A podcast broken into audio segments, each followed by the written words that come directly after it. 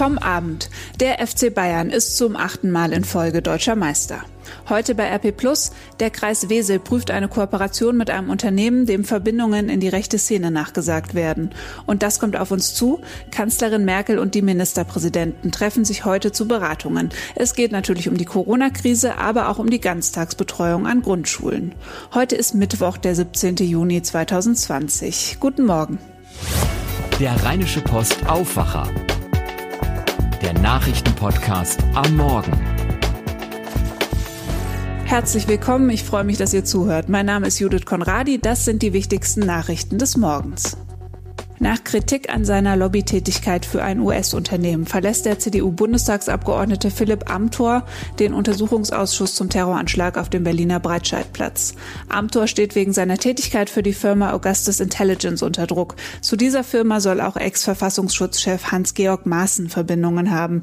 Maaßen soll in dem Untersuchungsausschuss zu dem islamischen Anschlag auf den Weihnachtsmarkt befragt werden. Es geht um mögliche Versäumnisse der Sicherheitsbehörden in Zusammenhang mit dem Anschlag. Amthor hatte seine Tätigkeit für das Unternehmen mittlerweile als Fehler bezeichnet und angegeben, er habe diese Nebentätigkeit beendet und seine Aktienoptionen zurückgegeben. Der Spiegel hatte berichtet, Amthor habe in einem Brief an Bundeswirtschaftsminister Peter Altmaier für das Unternehmen Lobbyarbeit betrieben. Der 27-jährige Amthor gilt als CDU-Nachwuchshoffnung und will bald Landeschef in Mecklenburg-Vorpommern werden. Der FC Bayern ist zum 30. Mal deutscher Fußballmeister. Die Münchner siegten am Abend bei Werder Bremen mit 1 zu 0. Die Bayern haben jetzt 10 Punkte Vorsprung auf Borussia Dortmund und sind damit nicht mehr vom ersten Platz zu verdrängen. Sebastian Musemann von den bayerischen Lokalradios berichtet für die DPA. Sebastian, am Ende hat den Bayern ein ganz knappes 1 zu 0 in Bremen zum Titel gereicht, aber einfach war das ja nicht. Nee, da hast du vollkommen recht, denn die Bremer haben wirklich alles gegeben, um die Meisterschaft der Münchner noch irgendwie zu verzögern. Am Ende hat's aber alles nichts gebracht, denn Robert Lewandowski ist halt aktuell einfach nicht zu stoppen. Kurz vor der Pause hat der Bayern-Stürmer den Ball nach einem schönen Zuspiel von Jerome Boateng mustergültig im Bremer Tor versenkt. Kurz vor Ende musste Manuel Neuer dann noch eine Weltklasse-Parade auspacken, aber dann war's vorbei und die Bayern sind Meister. Anschließend spielten sich auf dem Rasen dann etwas kuriose Szenen ab. Absolut, das war echt gewöhnungsbedürftig. Die Bayern-Spieler sind nach dem Abpfiff erstmal Richtung Haupttribüne gegangen und haben ein bisschen gejubelt. Und da oben standen dann nur die Bayern-Bosse um Rummenigge, Kahn und Co. schön brav mit Sicherheitsabstand und haben da zurückgejubelt. Und auch die Weißbier Duschen waren verboten. Da hatte Trainer Hansi Flick sogar ein bisschen Mitleid mit seinen Spielern. Man muss sagen, natürlich ist man da nicht erfreut, wenn man so eine Dusche bekommt, aber wenn es dann sein muss, äh, glaube ich, äh, hätten es die Spieler auch verdient gehabt, äh, mir die, die Dusche zu verabreichen. Ja, da ist er also nochmal drumrum gekommen. Und wie geht's jetzt weiter? Feiern die Bayern die Meisterschaft überhaupt noch richtig? Also gefeiert wird schon, das hat Karl-Heinz Rummenigge bereits versprochen. Wir werden am Samstag auch eine kleine Meisterfeier machen im Stadion nach dem Spiel im ganz kleinen Kreis, leider auch ohne Frauen. Die Meisterschale gibt's dann erst nach dem letzten Spieltag. Danke, Sebastian. Seit Wochen gibt es in den USA ja Proteste. Grund ist der Tod des Afroamerikaners George Floyd, der bei einem Polizeieinsatz gestorben ist. Jetzt hat US-Präsident Trump Polizeireformen beschlossen. Er hat eine Verfügung unterzeichnet, die Polizeibehörden Mittel des Justizministeriums in Aussicht stellt, wenn sie sich dafür zur Einhaltung von Standards beim Einsatz von Gewalt verpflichten. Unter anderem dürfen Würgegriffe bei Verdächtigen dann nur noch bei Lebensgefahr für den betroffenen Polizisten zur Anwendung kommen. Mit der Verfügung sollen Rekrutierung, Ausbildung und Einsatzregeln Regeln für Polizisten verbessert werden. Die Polizeibehörden sollen nur noch dann Bundesmittel bekommen, wenn sie gewisse Standards auf diesen drei Feldern einhalten. Vorgesehen ist unter anderem auch der Austausch von Daten, damit Polizeibehörden keine Bewerber mehr einstellen, die von einer anderen Polizeibehörde schon wegen schweren Fehlvergehens entlassen wurden. Die Demokraten verlangen deutlich weitergehende Reformen und haben entsprechende Vorschläge im Kongress schon vorgelegt. Ermittler haben bei einer Großrazzia gegen mutmaßliche Drogendealer 48 Wohnungen und Gaststätten in NRW und in Teilen von Hessen durchsucht. Der Schwerpunkt lag dabei im Raum Aachen. Dabei wurden sechs Verdächtige festgenommen, gegen fünf von ihnen lagen Haftbefehle vor, wie die Staatsanwaltschaft Aachen und das Landeskriminalamt mitteilten. Die Verdächtigen sollen nach derzeitigem Kenntnisstand einer Großfamilie aus Düren bei Aachen angehören. Dazu kommen noch Unterstützer. Der Gruppe wird unter anderem Betrug und gewerbsmäßiger Handel mit Betäubungsmitteln vorgeworfen. Und damit kommen wir zu dem, was ihr heute bei RP Plus lest. Möbel sind ja gar nicht mal so günstig. Deswegen hilft manchmal das Jobcenter, wenn Menschen mit wenig Geld zum Beispiel ein neues Sofa oder einen neuen Schrank brauchen. Dafür gibt's dann so Gutscheine für gebrauchte Möbel. Dazu kooperieren die Kommunen mit bestimmten Händlern. An sich ist das kein Problem, aber der Kreis Wesel kooperiert mit einem Unternehmen, das Verbindungen in die rechte Szene haben soll. Julia Hagenacker aus der Redaktion Mörs hat die Geschichte recherchiert. Julia, was ist denn das Problem mit dem Unternehmen?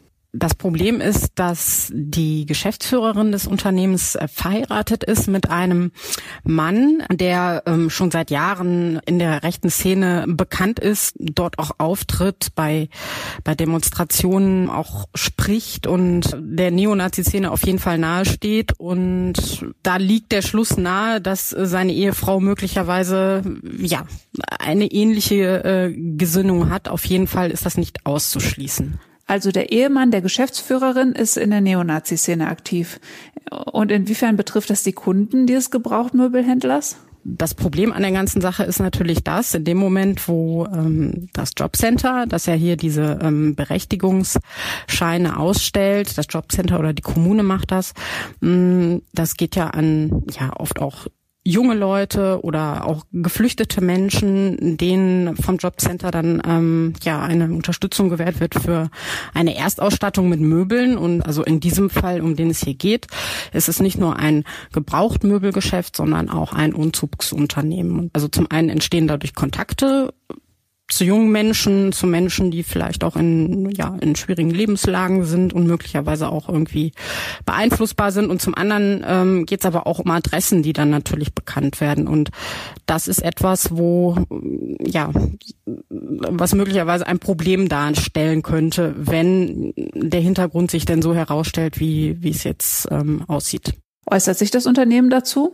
Wir haben natürlich ähm, das Unternehmen gefragt, die Geschäftsführerin, ähm, beziehungsweise haben sie angeschrieben und ihr eine Frist ähm, gegeben und gesagt, sie hat ähm, 24 Stunden Zeit, um auf das, was wir im Artikel äh, beschreiben, ähm, zu reagieren, Stellung zu nehmen. Und ähm, ja, das hat sie bis Stand jetzt nicht getan. Ähm, das heißt also, es gibt keine Stellungnahme und keine Reaktion. Und was sagt der Kreis Wesel? Hm, das wird noch geprüft. Also der ähm, äh, der Kreis Wesel, der ja dahinter steht und verantwortlich ist, auch für die Entscheidung des Jobcenters, ähm, hat ähm, äh, ja diese Berichterstattung dazu auch wahrgenommen, sagt, also man nimmt das sehr ernst, was da ähm, im Moment in der Öffentlichkeit ähm, diskutiert wird. Also, es, äh, also Fakt ist auf jeden Fall, dass es diese Kooperation gibt ähm, seit dem Jahr 2015, also fünf Jahre schon. Und ähm, wie das zustande kam, alles weitere Hintergründe auch dazu und warum ja das jetzt in den fünf Jahren nicht aufgefallen ist, beziehungsweise das einfach so weiterlief, das wird jetzt halt geprüft. Äh, Tatsache ist halt, dass es ähm, ja äh, dieses ja das Unternehmen beziehungsweise die Menschen, die dahinter stehen, dieses Ehepaar ähm, schon ja jetzt nicht ganz unbekannt ist. Also ähm, man muss man muss sie nicht kennen, aber man kann es durchaus, weil eben halt auch dieser Mensch, der Mann, ähm, ja sich in der Szene bewegt und auch immer wieder für äh, ja für Geschichten sorgt sozusagen über die dann auch die Presse berichtet. Und ähm, ja insofern könnte es natürlich auch einer Kreisverwaltung oder einer Jobcenterverwaltung ähm, durchaus aufgegangen sein dass es da ein Problem gibt mit diesem Möbelgeschäft. Nichtsdestotrotz ähm, ist die die Geschäftsführerin natürlich jetzt erstmal äh, unbescholten. Also der, ja, der kann man im Moment eigentlich nichts weiter vorwerfen, als dass sie ähm, verheiratet ist. Und ähm, welche, ob das Konsequenzen hat und welche Konsequenzen, das wird sich noch zeigen. Das soll jetzt geprüft werden, auch möglichst schnell. Und ähm, ja, wir stecken ja mitten im Kommunalwahlkampf. Insofern gehe ich jetzt auch mal davon aus, dass ähm, alle Beteiligten Interesse daran haben, das äh, schnell aufzuklären. Und die Politik macht natürlich da auch Druck. Hm, das ist ja ein schwieriges Problem, was du da ansprichst. Einerseits ist natürlich die politische Gesinnung erstmal Privatsache.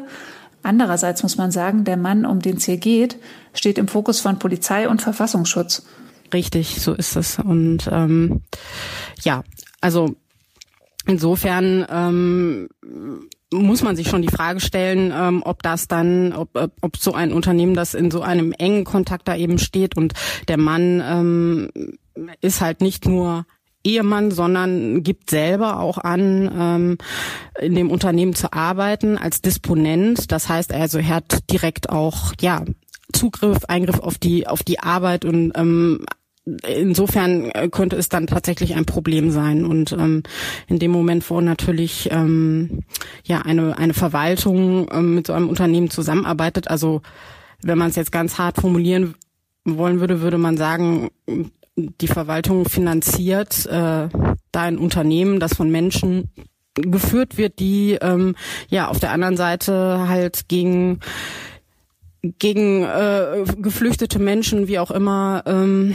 demonstrieren und ähm, äh, ja Hass verbreiten wollen und äh, das ist, das kann natürlich ein echtes äh, Problem sein. Also nicht nur ein Gewissenskonflikt, sondern im, im schlimmsten Fall kann es auch zu tatsächlichen Problemen führen. Aber da ist uns jetzt überhaupt nichts bekannt, was das betrifft und ähm, ja, ist natürlich alles theoretisch im Moment. Danke, dass du uns von deiner Recherche erzählt hast. Ich danke dir. Diesen und noch viele andere interessante Artikel gibt's bei Apple Plus. Wenn ihr ein Abo abschließt, könnt ihr die Texte nicht nur lesen, sondern sie euch auch als Audioartikel vorlesen lassen, zum Beispiel beim Joggen, beim Autofahren oder beim Aufräumen.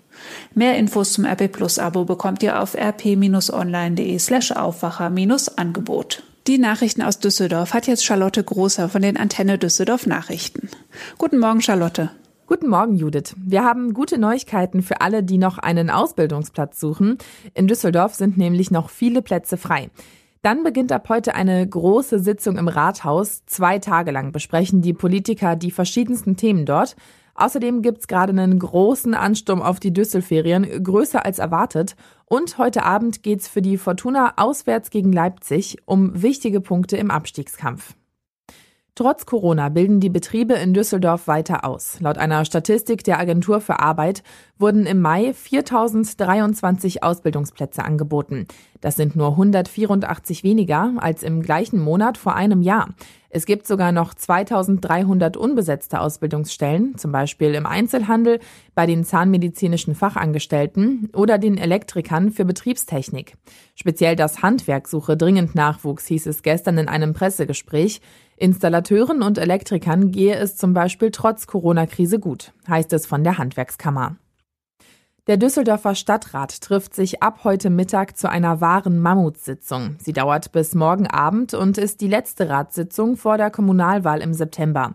Unter anderem sollen jetzt noch möglichst viele Bauprojekte auf den Weg gebracht werden. Die Einzelheiten dazu kommen von Antenne Düsseldorf-Reporter Joachim Bonn. Die Sanierung von Kunstpalast und Tanzhaus genauso wie der Neubau des Hallenbades in Derendorf. Auch die Kesselstraße im Hafen und die Theodorstraße in Rath sollen weiterentwickelt werden. Gute Nachrichten gibt es auf der Tagesordnung für Familien. Die Stadt will die Elternbeiträge für Kita und Ganztag für Juni und Juli wegen der Corona-Krise halbieren. Außerdem soll der Bau neuer Kitas in der Mammutsitzung beschlossen werden. Wegen der Abstandsregeln treffen sich die Politiker nicht im Rathaus, sondern im Kongresscenter an der Messe. Damit hatten die Organisatoren nicht gerechnet. Ein Großteil des Angebots der Düsselferien war innerhalb von Minuten ausgebucht, kurz nachdem das Portal am Montagabend freigeschaltet worden war. Einige Plätze gibt es aber noch. Der Link steht auf antennedüsseldorf.de unter den Nachrichten. Wegen der Corona-Pandemie sei man schon von einem erhöhten Bedarf ausgegangen, hieß es vom Jugendring Düsseldorf. Allerdings sei die Nachfrage stellenweise so stark gewesen, dass der Server zusammengebrochen war. So werden keine Fahrten mit Übernachtungen angeboten und Spiele, Sport und Ausflüge finden ausschließlich in Düsseldorf statt. Drei Spieltage vor Schluss steckt die Fortuna weiter mitten im Abstiegskampf der ersten Liga. Aktuell liegt das Team auf Relegationsplatz 16, punktgleich mit Bremen. Der Rückstand auf das rettende Ufer beträgt drei Punkte. Heute Abend ist die Fortuna beim Tabellendritten Leipzig zu Gast und trotz der unglücklichen Niederlage am vergangenen Spieltag im Heimspiel gegen Dortmund bleibt Mittelfeldspieler Marcel Sobotka positiv. Wenn wir auf den Platz in die Zweikämpfe gehen und auch charakterlich weiter so als Mannschaft auftreten, dann erarbeitet man sich das Glück. Das erhöht dann irgendwann immer die Wahrscheinlichkeit, dass man gewinnt. Und von daher ist den Kopf in den Sand stecken oder sagen, boah, scheiße und weiß nicht was, bemitleiden, das ist absolut der falsche Ansatz. Das machen wir nicht, sondern wir gehen weiter positiv in die nächsten Spiele. Wir haben alles noch in der eigenen Hand. Wir haben drei Spiele, wo wir noch auf jeden Fall Punkte holen können und das werden wir versuchen. Anpfiff ist heute Abend um 20.30 Uhr. Wir sind dann live mit dabei. Und das war's soweit von meiner Seite aus. Mehr Lokalnachrichten gibt's auch auf unserer Homepage antennedüsseldorf.de und immer um halb bei uns im Radio. Vielen Dank, Charlotte. Schauen wir jetzt auf das, was heute noch wichtig wird. Als erstes ein Hinweis für Autofahrer, die in Düsseldorf unterwegs sind. Heute Abend beginnen die Vorbereitungen für die Sperrung des Rheinallee-Tunnels. In der Nähe des Tunnels liegen ja möglicherweise zwei Weltkriegsbomben. Um sie freizulegen, sperrt die Stadt die Zufahrt von der Brüsseler Straße zum Rheinallee-Tunnel und den Tunnel selbst in Richtung Kniebrücke ab Donnerstag. Die Sperrung soll bis voraussichtlich Montag, 6. Juli andauern. Das sind mehr als zwei Wochen. In die andere Richtung bleibt der Tunnel befahrbar. Heute um 19 Uhr beginnen dann also die Vorbereitungen. Der Verkehr läuft auf der Brüsseler Straße in Richtung Theodor-Heuss-Brücke nur noch einspurig. Das dauert erstmal bis Donnerstagmorgen 5 Uhr und dadurch kann es natürlich zu Verkehrsbehinderungen kommen.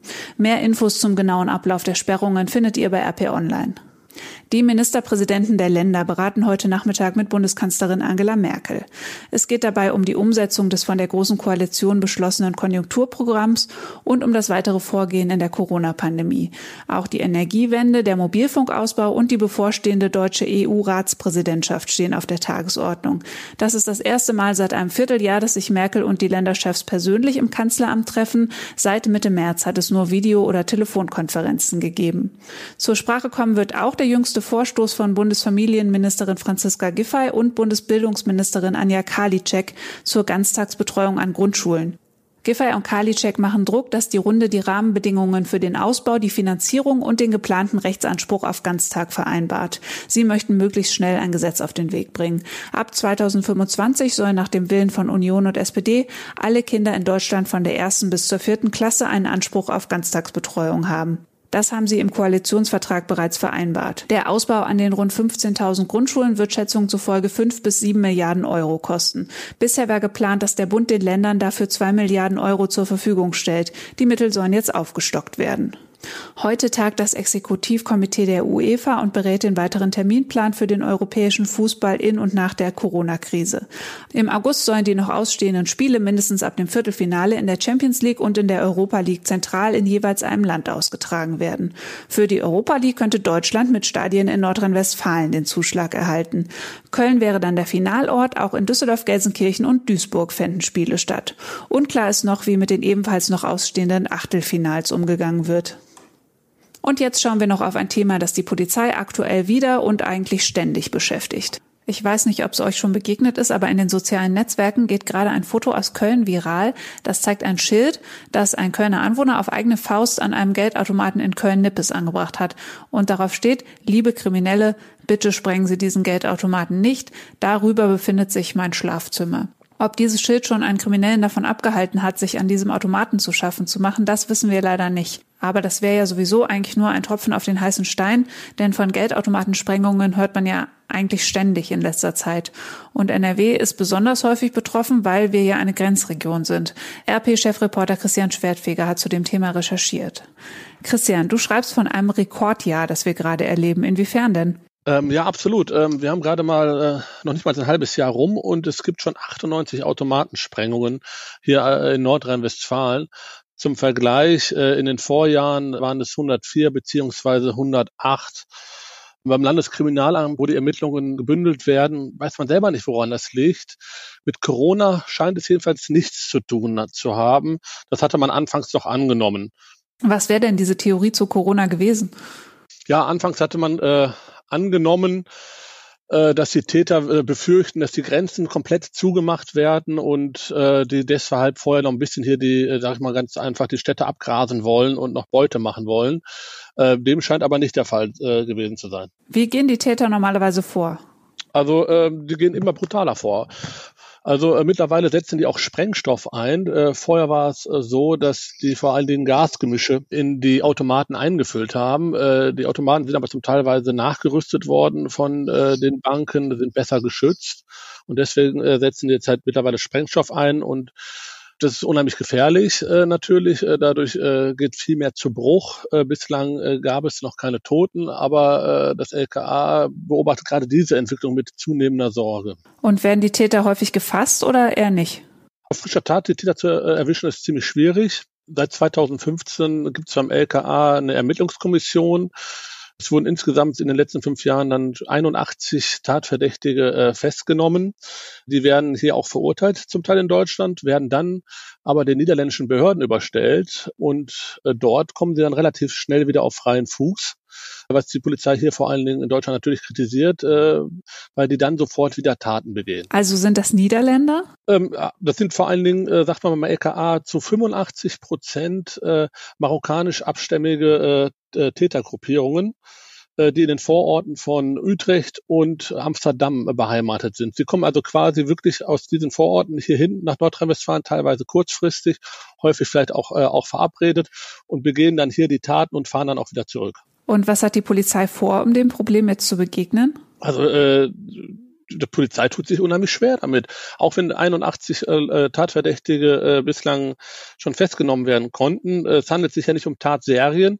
Man, man muss sich diese Gruppierungen vorstellen wie, wie so ein Schwarm die unabhängig voneinander arbeiten. Also das ist keine, da ist keine große Spinne im Netz, die sagt, wir fahren jetzt darüber, sondern das sind einzelne Leute, äh, die gehören in einem Kreis von 500 Personen ungefähr an und die arbeiten dann auch unabhängig voneinander. Und äh, der Polizei fällt das halt unheimlich schwer, bei den offenen Grenzen äh, da überhaupt was machen zu können. Die Banken rüsten auf, dann nehmen die Taten zu und äh, die Polizei, man kann sagen, sagen sie natürlich nicht, aber meiner Meinung nach äh, sind die relativ machtlos. Man kann nur hoffen, dass äh, irgendwann hier in Deutschland, vor allen Dingen hier in Nordrhein-Westfalen dann, wo die meisten Taten begangen wird, die Leute immer häufiger vielleicht auf äh, bargeldloses Bezahlen umsteigen werden, dass die Geldautomaten vielleicht nicht mehr nötig sind. Vielleicht hört dadurch das Phänomen auf. Aber äh, sonst äh, weiß die Polizei, glaube ich, da auch nicht großartig weiter. Vielen Dank, Christian Schwertfeger. Nicht zu danken. Ciao. Und zum Schluss schauen wir noch in die sozialen Netzwerke mit Helene Pawlitzki aus dem Aufwacherteam. Da sorgte gestern ein Lichtspektakel für ziemlich viel Aufsehen. Hashtag der Woche. Wer in Düsseldorf in der Nacht an den Himmel geschaut hat, der hat möglicherweise komische Lichtzeichen gesehen und wer am Rhein unterwegs war, der hat auch gesehen, wo das Ganze herkommt. Der Düsseldorfer Rheinturm ist in der Nacht Teil einer Werbeaktion der Deutschen Telekom gewesen und wurde in einem uns bekannten Pinkton angestrahlt. Eine Werbeaktion zum Start von 5G, dem neuen Mobilfunkstandard, der schon vorher heftig Furore gemacht hat, denn die Telekom hat das Ganze schon ausprobiert in der Nacht vorher. Und eine Bilderstrecke bei uns auf RP Online, die dann über unsere Facebook-Seite RP Düsseldorf gelaufen ist, hat unheimlich viele Menschen interessiert. 530 Likes, Herzen und erstaunte Gesichter, 138 Kommentare und die Meinungen waren durchaus geteilt. Die einen sagen, wunderschön, endlich mal was Tolles in diesen Corona-Zeiten, habe ich mir total gerne angeguckt. Die anderen sagen, die sollen erstmal vernünftiges WLAN hinbekommen und einen besseren Kundenservice. Bisschen ungünstig war dann noch, dass es in der Nacht zum Dienstag heftige Störungen im Netz der Deutschen Telekom gegeben hat. Auch das ist den Kommentatoren auf RP Düsseldorf natürlich nicht entgangen. Anschauen kann man sich die Lichtshow übrigens noch bis Samstagnacht immer ab 22 Uhr. Und jetzt schauen wir noch aufs Wetter. Heute ist es zeitweise stark bewölkt, es gibt Schauer, teils auch Gewitter und stellenweise sogar Starkregen. Die Höchstwerte liegen bei 19 bis 24 Grad. Der Wind weht schwach bis mäßig, in der Nacht sinken die Temperaturen auf 15 bis 11 Grad. Das war der Rheinische Post Aufwacher vom 17. Juni 2020. Mein Name ist Judith Konradi. Vielen Dank fürs Zuhören und habt einen schönen Tag. Mehr bei uns im Netz www.rp-online.de